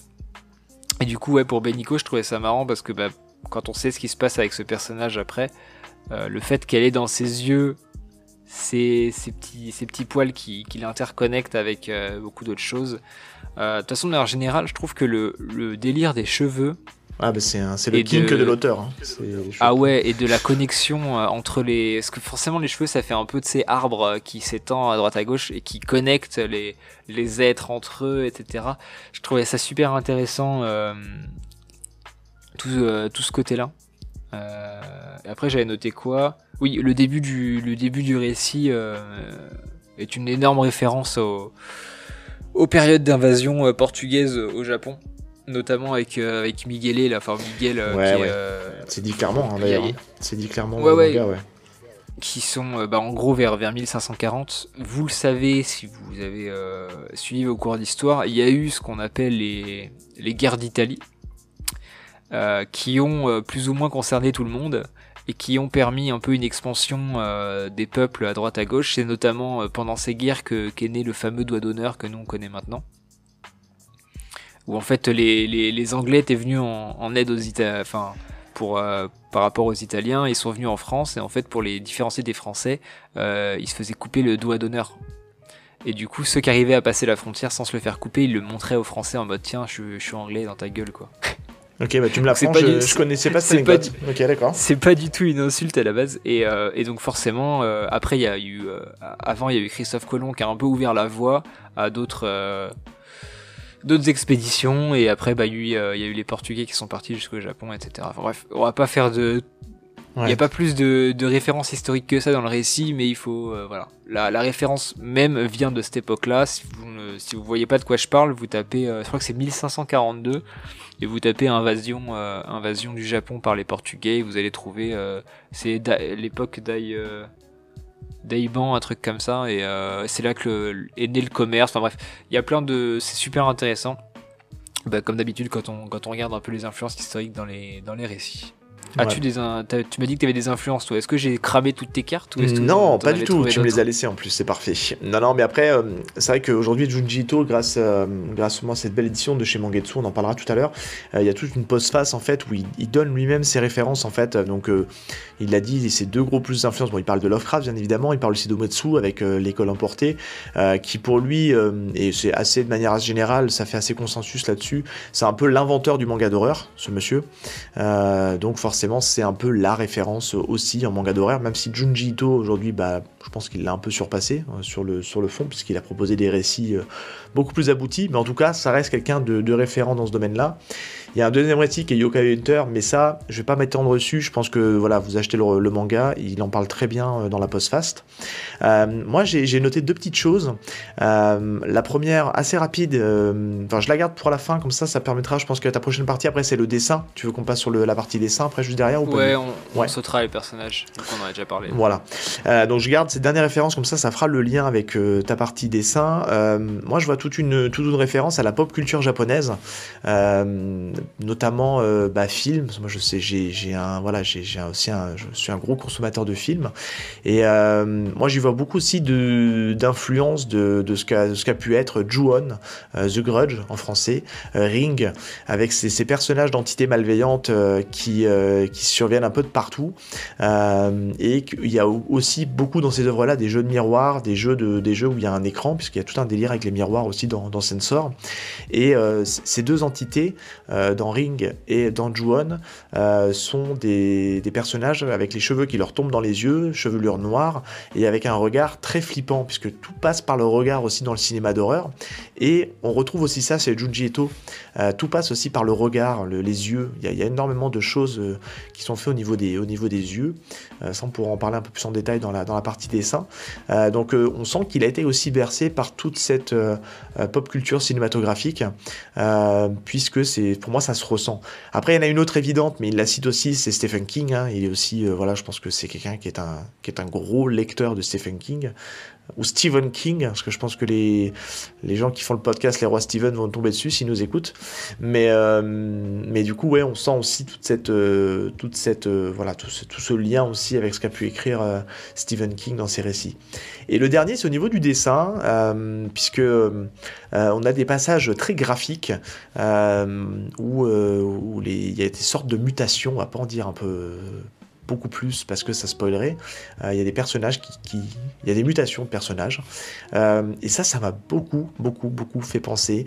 Et là, je vais, je, rentre vraiment dans le manga underground. Hein. Ça va pas parler à beaucoup de monde, mais vous tapez sur internet, vous allez trop facilement. Donc l'auteur c'est Kechi Kwake qui a écrit, qui a écrit les, deux mangas que sont Ultra Even et Evens Door. Euh, où euh, on suit en fait, c'est en lien avec euh, avec des drogues hallucinantes que, que, prend le personnage principal. Et c'est quelqu'un qui, qui, a un trait, moi je trouve, de fou furieux, qui a un dessin complètement hallucinant dans tous les sens du terme, où il a cette capacité en fait de d'avoir de, d'avoir les personnages qui, qui, ont des mutations parce que c'est des délires euh, des délires psychologiques hein. euh, et on, ressent aussi je trouve ça dans le dans le trait de Juji Eto dans la manière de décomposer le corps humain d'avoir de, de, corps humain qui, qui, mute, qui passe dans des, états différents. Euh, c'est difficile à décrire oralement, hein, parce que c'est quelque chose de très graphique, mais je vous invite à aller regarder ce que fait euh, Kwake dans ses, pages euh, euh, et de le comparer à Juji Ito, il y a, y a une vraie parenté. Je n'ai pas vu de référence ailleurs sur Internet, c'est vraiment du ressenti vraiment purement personnel, mais je trouve qu'il y a une vraie parenté avec cet auteur-là, et quand j'ai vu cette page où il y, a, il y, a, une première mutation chez Junji Ito, j'ai dit, bah, attends, c'est du Kwake, c'est clairement ça, quoi. Et, j'ai repris les mangas, et c'est vrai qu'il y, y, a vraiment quelque chose qui... Il y a une parenté un peu perturbante, en tout cas. Moi je connaissais pas euh, je suis allé voir là en même temps euh, deux trois illustrations et effectivement il y a une légère ressemblance euh, et ouais. au niveau de au niveau de du moment que je sais pas si c'est toujours édité, euh, mais je vous invite vraiment à les lire parce que ça vaut vraiment le coup. Je crois qu'il y a trois tomes chez Ultra Even. Evans Door, euh, qui pourrait aussi avoir une parenté très Lovecraftienne en fait, avec du recul dans la manière de l'écrire, euh, et qui, qui, est vraiment qui est en un tome, qui est une histoire en un tome. C'est voilà, c'est des, des, mangas qui sont pas faciles d'accès dans l'écriture, mais qui, qui valent le détour. Elles sont toutes en perfecte édition, enfin un équivalent de perfect édition, c'est des grands formats. Donc ça s'applique, euh, ça, s'adapte vraiment au dessin de Quaké. Et euh, vraiment, ouais, je vous encourage à aller le lire si vous arrivez à les trouver. Je crois que c'est malheureusement plus édité, mais euh, c'est super. C'est Glénat qui a fait ça à une époque. Donc vraiment super. Passons maintenant à la partie dessin, comme bah, tu as déjà commencé à, en parler. Désolé. alors, le dessin, c'est la partie peut-être la plus rapide à chaque fois du, du battle parce que c'est extrêmement subjectif. On peut pas. On sait que les deux auteurs sont bons. Enfin forcément, tu, tu, on, je choisis, on choisit pas les, les récits au hasard euh, dans l'émission, mais ce qui est compliqué par rapport au dessin, c'est comme ça touche à, à, la sensibilité de chacun. On peut pas forcément avoir un, un, point de vue objectif, dire bah là, il, là, il, là ça c'est mieux, là, c'est compliqué. C'est compliqué de trancher, hein, et je pense que là-dessus on tranchera pas, hein, clairement, euh, je te le dis tout de suite. Moi, moi. J'arriverai pas. Alors, euh, ce que j'aime bien dans Gutanabe, c'est euh, les couleurs, parce qu'en fait, c'est du, noir et blanc seulement. Il n'y a pas de gris, c'est que du noir et du blanc. Je crois qu'il y a très très peu de, gris ou de, fioritures euh, visuelles. C'est, que des, contrastes. Enfin, c'est, même pas des contrastes, du coup, c'est, c'est soit noir, soit blanc. Ça me fait penser un peu, en termes de couleurs, à ce que peut faire Atsushi Kaneko, l'auteur de Search and Destroy et Soil, Desco. Wet Mood, enfin ce genre, euh, cet auteur-là. Et à contrario, Ito, je trouve qu'il a un, style de dessin qui est extrêmement épuré, c'est super propre. Il n'y a pas une ligne qui est plus, qui est plus grosse que l'autre. Toutes les lignes font la même taille. Tout est euh, et ça se voit même au niveau des personnages. Euh, il est, je pense que Ito a un problème avec les femmes. je pense qu'il a peur des femmes parce que à chaque fois quand il regarde ses récits, le mal vient toujours de la femme. Le problème vient et, il, il, a cette espèce de d'attirance, enfin de, de, peur un peu, euh, euh, de peur de l'inconnu qui vis-à-vis de la femme. Euh, bon après c'est une peur qui remonte à, longtemps, hein, les différences de genre, etc. Mais ouais, il est, très fort pour faire des, très belles femmes, Ito. Tomie, je trouve que le, dessin et le physique qu'elle a euh, et, incroyable. J'ai un peu plus de mal avec euh, Tanabe au niveau des, visages. Je sais que Tanabe, Gutanabe, j'adore ce qu'il fait en termes de, de, paysages, euh, même au niveau des, des, monstres ou des.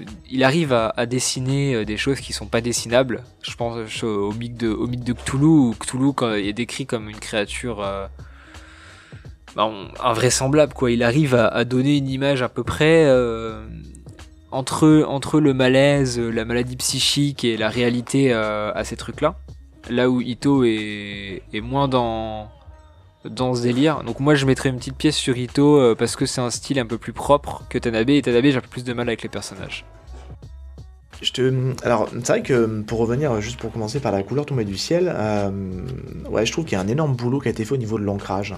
Je trouve qu'il arrive vraiment bien à, à, jouer sur le contraste, comme tu disais, ce qui fait que euh, on arrive à ressentir la noirceur du récit juste par, le, par la qualité d'ancrage et, de, et de fait d'arriver à, au niveau, euh, au niveau couleur, même si on peut pas vraiment appeler ça de la couleur, mais, euh, mais parce que ça reste du noir et blanc.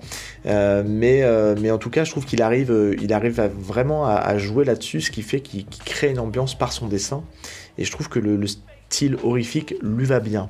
Ce qui peut te perturber, je pense, dans le, dans le dessin de Gutanabe, euh, parce que je suis en train de leur feuilleter en même temps que je te parle.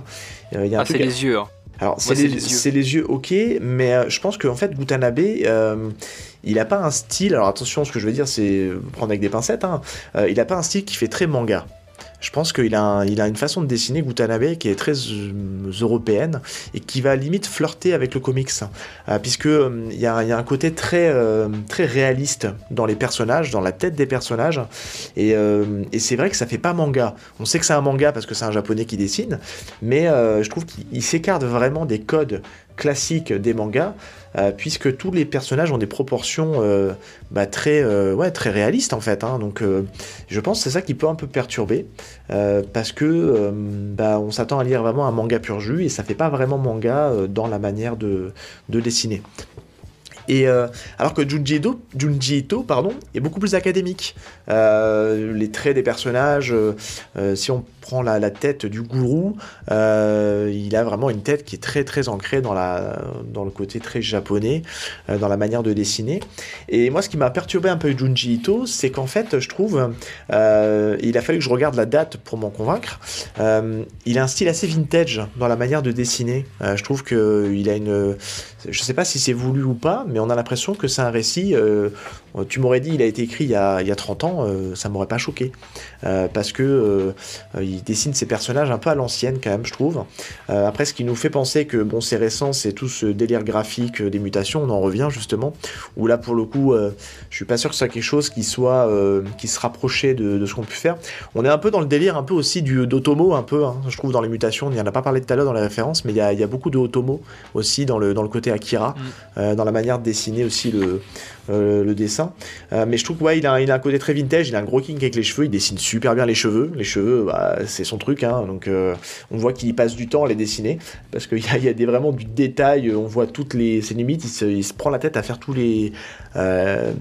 Cheveux après cheveux, quoi, hein, limite, je sais pas si tu vois un peu le, le délire. Ouais, si. Mais... Mais ouais, moi, franchement, j'ai du mal à trancher parce qu'en fait, euh, ils sont, euh, comme tu disais, hein, c'est subjectif. C'est euh, compliqué de dire que j'en préfère un autre parce qu'ils sont radicalement différents. Ils ont une approche très personnelle de l'horreur et de la manière de dessiner.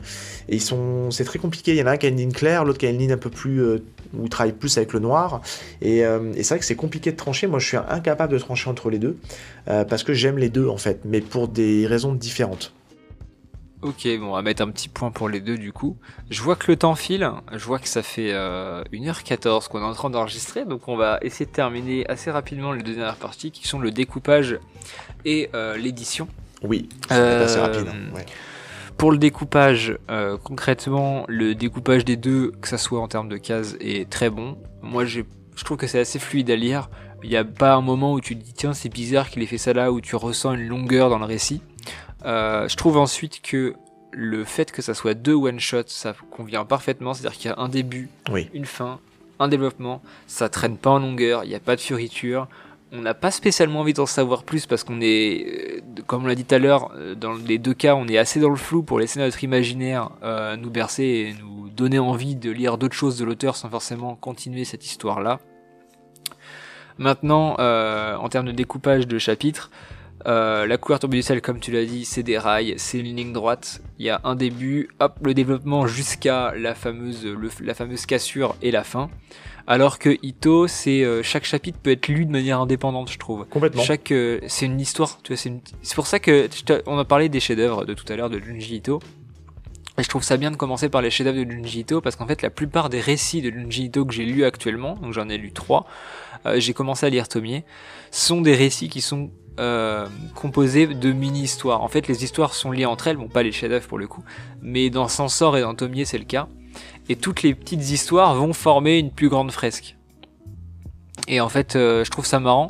Et euh, j'aime bien, moi, ce délire de petites histoires. C'est un truc que j'ai découvert ces lectures-là récemment sur les, sur les one-shots et, et les anthologies. Et je connaissais, enfin, je, je connaissais avant, mais j'en lisais pas. Et j'adore le style des anthologies. Je trouve ça vraiment bien. Le fait qu'un auteur arrive en très peu de pages à te faire comprendre, à avoir un, un truc assez développé. Euh, je trouve que c'est un excellent exercice de style. Et c'est hyper appréciable parce que dans, dans, une ère où justement on a, euh, on a les, des mangas qui, n'arrivent pas à se terminer, hein. on parlait en off, tu vas aller chercher le tome 100 de One Piece, mais quand est-ce que ça va s'arrêter? Euh, Là je trouve que c'est reposant même, je trouve, d'avoir des auteurs qui arrivent à avoir un récit qui est structuré et qui tient en un tome ou deux tomes, dans certains cas, parce que dans les chefs-d'œuvre de Lovecraft, euh, il y en a certains qui sont en deux voire trois tomes, parce que c'est compliqué de, faire moins. Mais en tout cas, je trouve que c'est bien de temps en temps d'avoir un peu de séries courtes, euh, où c'est bien structuré, ça va droit au but, et puis, euh, voilà, et puis ça tu le lis, c'est dense, tu peux le reprendre en plusieurs fois parce que le récit te le permet. Et je trouve que c'est appréciable et ça fait du bien. Et moi, je sais que j'ai eu une période où je, le simple fait de savoir que la série avait 45 tomes ou 50 tomes ne me le faisait pas acheter et ne le faisait pas commencer. Donc je préférais. Ah ouais, c'est mon cas maintenant. bah voilà. Et je sais que moi, j'ai pas mal de séries en assez courtes, en 2, 3 tomes, un, tome, du one shot. Et je trouve que c'est quand même, euh, moi, c'est appréciable. Ça fait du bien un petit peu. C'est reposant. Ouais, euh, s'il fallait en choisir un, euh, alors là, là, pour le coup je pense qu'on va revenir, enfin moi personnellement je vais pas réussir à choisir parce que j'adore le côté euh, mini-histoire de Ito, euh, mais le, le, le côté, euh, le découpage de Tanabe, le fait qu'on est sur des rails début à la fin, qu'on se laisse porter, euh, c'est une énorme qualité pour moi, donc compliqué de choisir là-dessus. Bah, moi c'est pareil parce qu'encore une fois, c'est on revient à ce qu'on disait sur la partie écriture. Hein, c'est il y en a un qui est un peu plus facile d'accès que l'autre, hein, euh, mais pour autant ils sont tous les deux complexes, tous les deux intéressants. Là, je pense qu'on peut on peut mettre un point aux deux et puis ne pas trancher parce que euh, bah, parce que c'est malgré tout deux choses qu'il faut découvrir par leur récit parce qu'ils ont tous les deux un récit très fort en tout cas. Ouais. Et on va passer au dernier point qui est l'édition. Euh, pourquoi ce point-là? Parce qu'en fait, les deux bouquins ont une édition qui est particulièrement réussie. Oui. C'est, ils sont magnifiques. Franchement, euh, si des gens de Mangetsu, de Kiyun écoutent le podcast, bravo, parce que euh, que ça soit Sensor, que ce soit euh, Tana, la couleur tombée du ciel, l'édition elle est, elle est incroyable. Alors, les couleurs tombées du ciel, c'est du d'une couverture en simili ouais ça ouais simili cuir ouais, tu peux le dire ouais, ce qui rappelle un peu les livres anciens voilà, qui est marqué euh, avec du relief sur la couverture. Ça c'est super. C'est c'est très propre au toucher, c'est ultra agréable. Ah oui. Et euh, moi, le truc qui m'a encore plus que la couverture qui m'a choqué dans la couleur tombe du ciel, c'est le papier. Ah ouais, le papier. Le pa c'est euh, on est entre le papier glacé et le papier euh, cartonné là, et c'est c'est ils ont pris ils ont fait un choix de papier qui est hyper agréable au toucher. Enfin moi je trouve que c'est super. Hein. Enfin Niveau sensitif, c'est difficile à faire retranscrire, mais je trouve que je sais pas ce que c'est comme papier pour le coup. Bah, alors pour le coup, tu vois, enfin on en parlera, mais euh, j'étais regarder les intérieurs de couve et puis les, les entrepages. Euh, on en parlera tout à l'heure, mais Mangetsu s'est fait un gros kiff là-dessus sur euh, sur le détail de son de son édition. Je sais pas si tu as fait attention, mais en tout cas dans, dans Kiyun, dans Kiyun ils l'ont pas fait. Mais je trouve que ouais, c'est un, ils ont tout est parfait quoi. Enfin le la, la couverture, moi je trouve que c'est ce qui m'a fait accrocher le truc, c'est que le fait d'avoir cette couverture en semi cuir qui rappelle les livres anciens ce qui fait que tu as un manga, mais euh, il pourrait limite avoir sa place parmi les romans, et euh, parce qu'il s'y prête vraiment bien. Et le papier à l'intérieur, c'est, euh, enfin, super quoi. C'est purement de la sensation hein, qu'on vous décrit, mais moi j'aime beaucoup ce qu'a fait Kiyun avec les chefs-d'œuvre de Lovecraft. Hein. Ah ouais, le, papier de Kiyun, si vous avez jamais feuilleté, essayez de trouver, parce que je sais qu'ils sont sous blister, mais essayez de trouver un magasin où il y, y, en a qui sont, qui sont plus sous blister. Ouvrez-le et, euh, et kiffer quoi. Enfin, je veux dire, c'est c'est un délire de lecteur, mais putain le papier de de Kiyun, j'avoue que oh, oh la première, le premier que j'ai acheté c'était celui qui hantait les ténèbres. Je me rappellerai toujours, je l'avais acheté en mode ouais, on verra, c'est du Lovecraft. Et quand j'ai commencé à le lire, que ça soit le l'ancrage, les noirs ou même juste la texture du papier, j'étais en mode ah ouais, moi je vais acheter les autres. Mais euh, honnêtement, c'est une marque de fabrique de Kiun, hein, si tu, dans une moindre mesure, hein, j'ai l'impression que ce sont des gens qui ont, qui, qui essaient d'avoir une importance sur la qualité du papier et la qualité du toucher du papier. je sais que les premières éditions que j'ai eu, de, que j'ai lues de chez Kiun, euh, parce sont sur le marché depuis un petit moment maintenant, euh, c'est, quelque chose qui revient assez souvent. C'est la qualité de papier, euh, c'est vraiment quelque chose qui est important chez eux. Je l'ai pas lu, mais en tout cas, tu le sens parce que c'est, tu le ressens au toucher. Et c'est encore plus magnifié avec une œuvre comme les chefs de Lovecraft en tout cas. Ah bah on en parlait au début, les liens du sang qui sont chez Kiyun, un papier qui est très particulier aussi, ah très agréable au toucher et qui, qui, qui, qui réconforte le, côté un peu euh, mal, malsain du, du récit, euh, bah, comme je l'ai dit au tout début. Et par contre, euh, alors l'édition de Mangetsu, on sent que la personne qui, qui, gère ça, c'est Sullivan Rook. alors s'il y en a qui connaissent pas, c'est aussi le directeur éditorial de chez iComics euh, tous, deux chez Édition Brajlon, et tu sens qu'il a fait du comics avant, quoi. Ouais. Parce que ça, ça fait mini comics, on va pas se mentir, la couverture cartonnée, euh, on, entend, là je tape dessus. Avec les espèces d'impressions en, en vernis sélectif, euh, que ça soit sur la couverture ou sur le, la, vraie couverture cartonnée, avec la, la jaquette par-dessus. Même la jaquette, elle est extrêmement qualitative. On sent qu'il y a eu du taf dessus, quoi. Ouais, clairement, clairement. Alors, c'est vrai qu'ils se sont même tapé un délire. Euh, bon, je sais pas trop quoi en penser, mais à nous donner vraiment le, le détail de comment a été fait euh, le, manga, en fait, en troisième page, juste avant le début du récit du chapitre 1, Les fils de la Vierge, vous avez un petit sous-texte sur la page noire en bas de page, où je vous décris clairement le type de papier, quoi. On sait que c'est un papier euh, garde à mat, euh, qu'ils ont recouvert ça d'une pellicule, d'un pelliculage mat. Enfin voilà, c'est ils se sont fait un petit délire là-dessus. Euh, bon, je, ne sais pas ce que ça apporte au lecteur. Je pense qu'ils se sont fait un kiff. Mais c'est vrai que l'édition, euh, l'édition est belle. Euh, c'est très joli. Ça, ça comment dire, ça, ça, enfin, mis dans une bibliothèque, c'est chouette. Mais je mets un petit bémol tu vois, et là tu vas voir ma, ma préférence vers qui elle va aller. Parce que hum, bah, je suis pas fan, alors j'aime beaucoup parce que c'est joli, mais pour lire un manga ou même un comics, parce que tu as parlé de comics, je suis plutôt friand des couvertures souples parce que je trouve que euh, c'est beaucoup plus facile à manipuler, euh, c'est beaucoup plus simple à lire aussi, et, euh, je trouve que quand j'ai fait les, formats en carton dur, j'ai l'impression que ça s'abîme, c'est une impression, c'est con hein, ce que je te dis, mais ça, peut vite, plus vite s'abîmer à la lecture, donc tu vois, je vais avoir peur de trop l'ouvrir, parce que, parce que bah, peut peut-être plus s'abîmer dans le temps. Et donc c'est la sensation de lecture est pas la même. Je préfère en fait, si tu veux, dans le côté édition, ce qu'a proposé les chefs de Lovecraft parce que bah, ils nous ont proposé un truc un peu vintage parce que c'est Lovecraft. Et euh, voilà, c'est très joli chez, euh, chez Mangetsu, mais moi je t'avouerai que j'ai une petite préférence quand même pour, pour le travail de Kiyun sur, sur l'édition de, des chefs de Lovecraft. Alors c'est vrai qu'en termes de confort de lecture, je te rejoins. je pense qu'on va, je mettrai aussi la pièce sur Lovecraft. Comme c'est souple, c'est beaucoup plus agréable à lire et en main, ça, ça tient mieux. Maintenant, par rapport à la solidité, euh, il y a un reportage qui doit traîner, je crois que c'est les labels 619 qui fait de la BD, euh, la franco-belge, euh, qui, qui expliquait par rapport à la colle et aux reliures et tout sur les, sur les formats cartonnés. Et en fait, format cartonné tiendra beaucoup plus longtemps dans le temps. C'est pas un truc que tu vas casser en fait. à part alors ça dépend du, du, format du carton, ça dépend surtout du carton en fait. Chez, de ce que j'ai compris, chez Urban, euh, comics, ils sont un peu plus lèges sur la qualité de ce carton-là, ce qui fait que les bouquins urbains, si on n'en prend pas soin, ça peut se plier. C'est vrai, je confirme, je l'ai vécu. Voilà. Par contre, chez euh, iComics et du coup maintenant chez, euh, chez Mangetsu, c'est beaucoup plus compliqué d'abîmer un, bouquin. Alors ça reste faisable, forcément, faut pas non plus. Euh, on en prend soin, quoi, par défaut. voilà, faut en prendre soin, mais euh, tu vas moins facilement le casser, même beaucoup plus difficilement.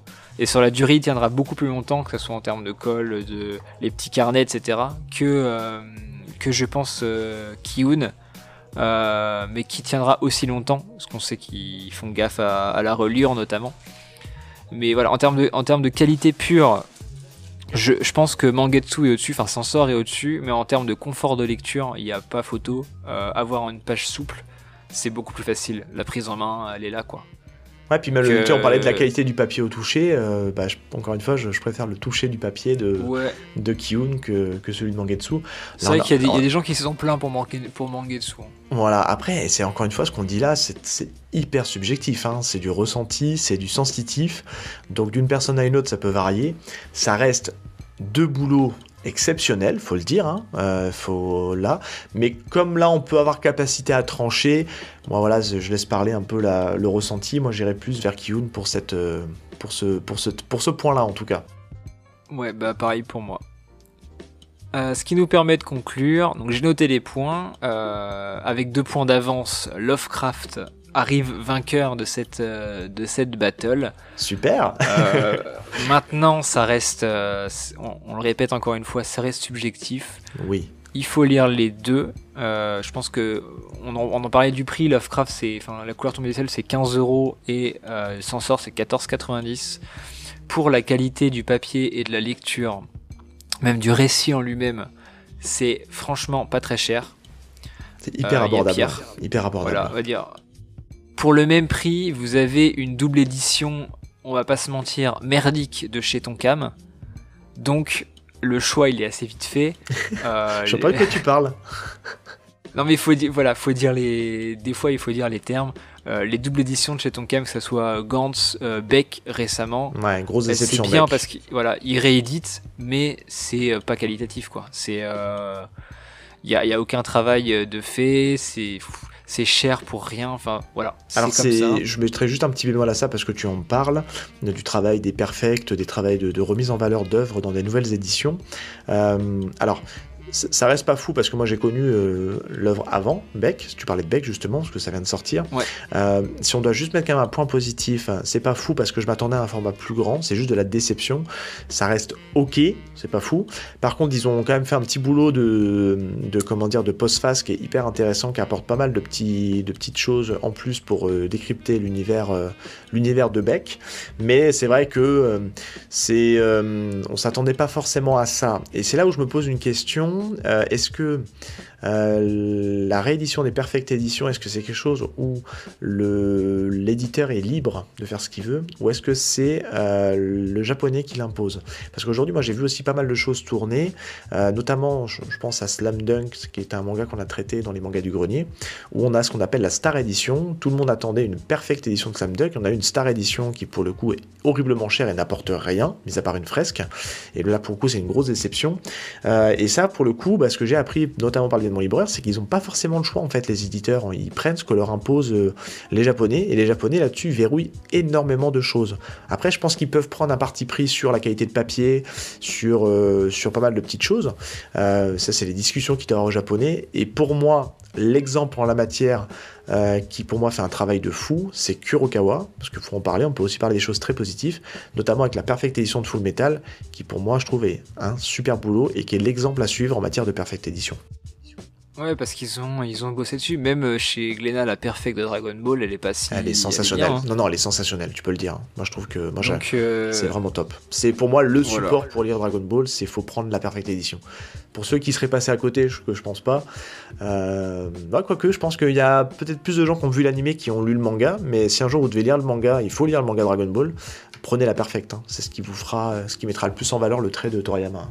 On arrive du coup euh, à la fin de cette émission. Euh, donc n'hésitez pas à nous dire sur les réseaux euh, lequel vous avez vous préféré, si vous en avez acheté un suite à cette émission et si vous l'avez apprécié ou non, même si vous lisez euh, une des références euh, dont on vous a parlé durant, euh, durant cette émission qui était, qui était assez longue. Oui. moi, je te remercie Seb d'avoir d'avoir participé, c'était c'était très cool. Merci à toi pour l'invitation et puis c'était un plaisir partagé. C'était vraiment hyper intéressant de discuter avec toi. Puis c'est vrai qu'à un moment donné, il faut un peu se limiter, sinon on peut parler pendant trois heures.